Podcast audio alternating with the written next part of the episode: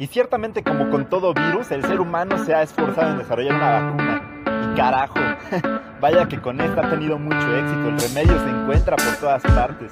Es más, ni siquiera tienes que salir de tu casa, basta con que enciendas el telediario para que recibas esa sobredosis. Curiosamente en estos meses en los que el confinamiento ha limitado nuestra capacidad para relacionarnos con otras personas, son los meses en los que más cafés me he tomado con muchas de ellas, más de lo que lo he hecho en cualquier momento de mi vida.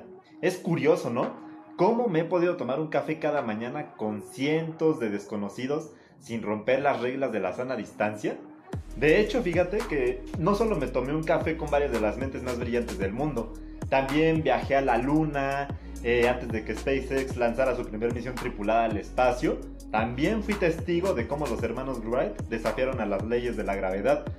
También pude presenciar en primera fila cómo Lorena Ochoa logró convertirse en la golfista número uno del planeta. Además, también he podido tomar seminarios en primera fila, en lugar preferencial, con Robert Kiyosaki, con Raymond Samso, con Harry Becker, para aprender a construir mi plan de jubilación temprana. ¿Cómo? ¿Cómo hice todo esto sin salir de casa, sin romper las reglas de la sana distancia? A través del maravilloso mundo de los libros. Cada libro es la oportunidad de entrar en la mente de una persona que ya tuvo que pasar varios años de su vida para adquirir experiencias y conocimiento y poder plasmarlo todo en su obra literaria. Tan solo haz las cuentas, ¿eh? Ten tu calculadora a la mano.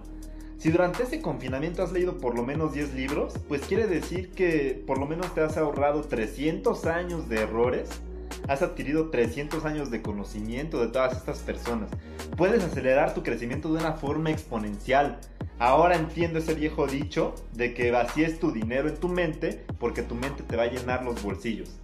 Cada libro que no lees te está costando tiempo y te está costando dinero. ¿A poco no te parece increíble que para cada problema que estés viviendo en este preciso momento ya existieron personas que lo perdieron todo por una recesión económica global y que luego se hicieron multimillonarios y que lo escribieron en libros. ¿Crees que con todo lo que estamos viviendo te sería de valor? Hay que tener tres dedos de frente para saber que sí.